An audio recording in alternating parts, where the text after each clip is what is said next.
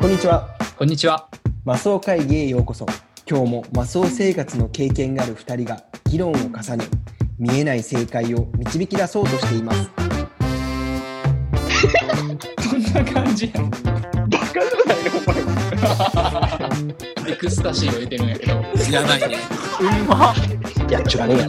知らねそんな結論あるえ。もうこれ、これじゃねえわゆるっとビールを。飲みながら。めっちゃ良くて。めっちゃいいやん。パーソナリティは私江藤とよ私、田中がお送りいたします。よろしくお願いしますろしくお願いします。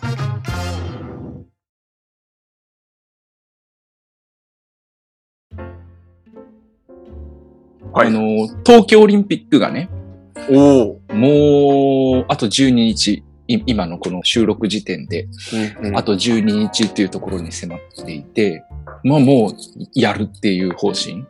ちょっと前までもうやるのやらないのっていう状況だったんだけど、やるっていうことになって、無観客でやるっていうことがもう決まってるんですが、うん、まあそのスポーツ好きのね、はい江藤くんに、はいこの東京オリンピック、何を一番楽しみにしてるかっていうのをちょっと聞いてみたいな。ああ見るものでってことそう。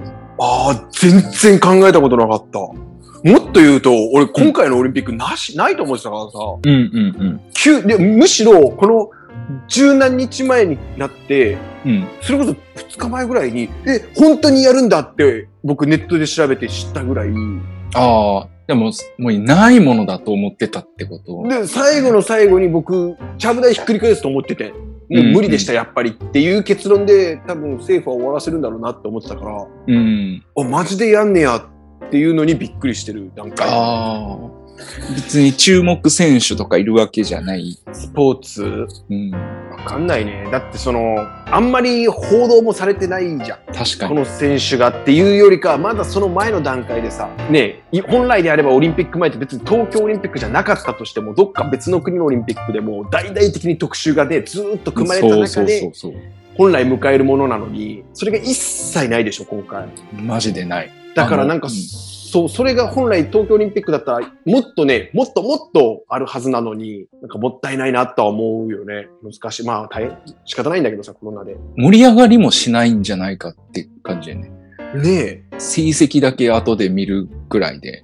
そう。俺だって東京オリンピックを今感じるのは、うんそのニュースでコロナ対策関連の記事を読むことと、あと俺の一番近くのファミマに一応東京オリンピックのなんか T シャツが売ってるんよ。へえ。なんかそれ見て、ああ、やるんかなっていうのを見てたぐらいで、ちょっと残念だよね。うん。僕今カナダにいるけど、ゼロだからね、東京オリンピック感って。うん。全くない。何も感じない。強いて一人うん、一人、今言われて、うんあ、気になるなって思ったのは、うん。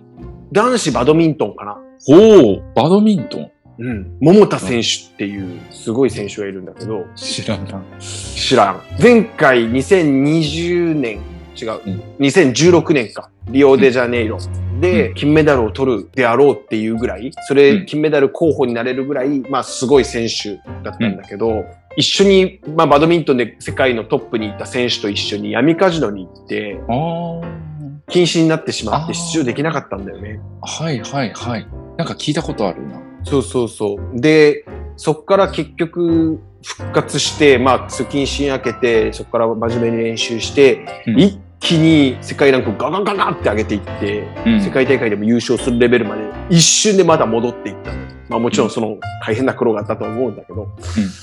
で、えーまあ、オリンピック楽しみだなっていうタイミングだったんだけど、交通事故にまたあって、はいはいはい。本人も大怪我をしたんだよね。で、一緒に乗った人が亡くなったのかな重傷だったかな渋滞だったか、まあなんかそんなんで、精神的にもかなりダメージを受けた選手なんだよね。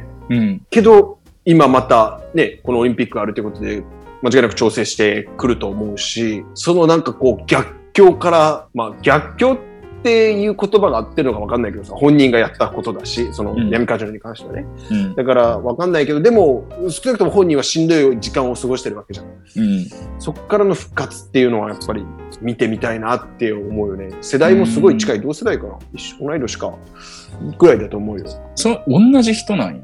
俺なんかその、事故に遭った人がいるのと、うん。闇カジノの人、闇カジノの話は知ってたけど、同じ人なんだ。そう。まあ、闇カジノの方は2人だけどね。で、2人のうち、その先輩の方はもう引退してしまったけど、引退したとか、まあ、日本のバドミントン界からはいなくなったけど、でも男子バドミントンシングルスは面白いと思うな。まあ、バドミントンってね、あの、男子に、シングルスに限らず全部強いからね、女子ダブルスとかもよく名前出るし、な何々ペアみたいな感じでさ、だ女子のシングルスも強いね。だからバドミントンは面白いと思うよ。うんちゃんと見たことないね、バドミントン。うーん。一応俺が楽しみにしてるのは、うん開会式どうなるのかなっていうところ。結局無観客なんだよね、開会式もね。でも、更新はするはずなの。あので、も、誰に向けて手振る のじゃあ、あの人たちは。手振らないんじゃない手振らない、一応ほら開会式って、ああの、主賓とかいるでしょ。あ、主賓関係者か。関係者いるでしょ。なるほど。うん。そこに手振るんじゃないじゃあもうみんない一方向にしか振らないのか な。だからあの、北朝鮮のこう、キム・ジョンウンが出てきた時みたいな感じのさ、あの方式だよね。確かに。ねえ、うんこのまま言ってしまうと。うん。入場更新は、あの、昔はちゃ、ちゃんと更新をしてたんで。北朝鮮みたいな感じで。北朝鮮みたいな感じ。あの、東京、前の東京オリンピックうん。の、えーっと、何年だろう。 1960年から。 64年かな64か。ああ、そうなんだね東京オリンピックは、市川崑っていうかん映画監督が、うん。東京オリンピックっていう映画を撮ってる。ほう。で、IOC が、うん。オリンピックごとに映画を公式のその記録をししろと言われてて、開催国がちゃんと記録をしていくんだけど、東京オリンピックは市川崑っていう監督が、うん。その映画を撮ってて、当時のっていうことだよね。当時の当時の、うんこ公式でね、うん。うん、その冒頭がもう入場更新から始まるんだけど、うん。ちゃんと更新してるよ、みんな。へえ。あの高校総体の 入場を見て、どうしたいや、ちょんまげ作って。長いんだよね、前髪が。いや長くねえやろ。結構、たまにするよ、家の中では。ああ、そう。俺と一緒やな。開会式で結局誰が指揮を取ってんの、今。指揮を取ってんのその、演出は誰がしてんの知らん。あれ、えっ、ー、と、名前が出てこない。狂言師。狂言師だっけ伊藤万、あ、なんとか万歳ね。野野村萬斎。野村萬万斎。歳。が演出で出るとかっていう話だったよ、昔は。うん、でも降ろされ、降りてるよね。あ、降りてるんだ。降りてるよ。で、椎名林檎さんは椎名林檎さんも今やってないんじゃないでわかん、渡辺直美を起用するどうのこれでなんか問題になって降ろされた人もいるでしょ、あの、広告のめちゃくちゃ有名な人ね。あ、そうなんだ。うん。結果誰がやってん誰、誰がやってるん今。誰がやってどれぐらい盛り上がるもんなのでも、 オリンピックの開会式こそ、すあの、総合芸術だっていうふうに、俺は大学の、芸大のね、大学の授業で教えられて、うんもうその国のエンタメ、芸術、技術が、がもう総導入されるから、それはもう見応えがあるものっていうふうに今教えられて、まあ、確かにそのイギリスとかね、ロンドンオリンピックの開会式とかもすごかったね。よね。うん北京もすごかったイメージ。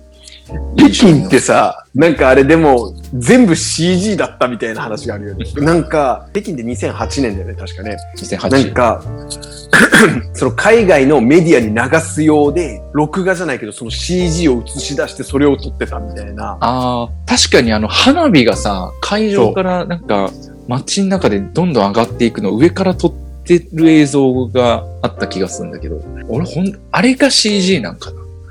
なんか、うん、そう、花火関係だったと思う、多分。なんか、その話は聞いたことある。まあでも、ね、言う通り、総合芸術とかさ、その技術の結晶という部分は絶対間違いないじゃん。で、日本っていう国は、その前回のオリンピックの時ももちろんそうだけど、そこから技術大国として成長してきたわけじゃん。で、それをじゃあ、いかにこの50年、60年の時を経て、うん。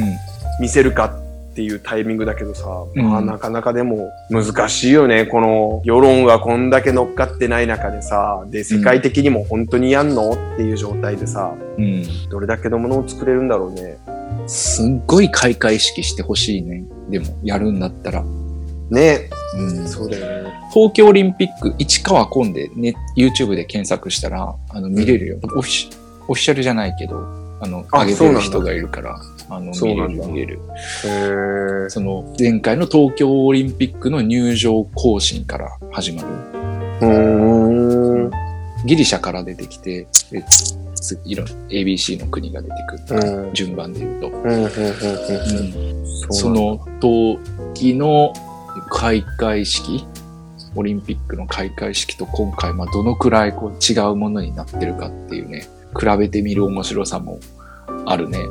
そうだねう。ん、でも、で、どうせやったらさっきも言ったけど、こう、マックスを見せたいけどね。あでも見せれないじゃん。で、その、例えば入場の時もさ、みんなこう、手を振るんだろうけど、ーうん、多分マスクをつけてたりするんでしょなんか、ま、前にも先にもこの1回しかないかもしれないけど、入場行進でみんなマスクをつけてるって、そんな光景になるんだよね、きっとね。うん、うん。浮き輪もつけてるやろね。やソろーシャル結ディス局タ、ンス。そうなるやんか。うん、あの浮き輪つけながらみんなマスクつけて入場行進するって、まあ異様な光景。異様だよね。そう、俺、浮き輪っていうのが出てこなくて、あれ何やったっけ傘やったっけとかって思って、ちょっと考えてた。それ浮き輪やわ。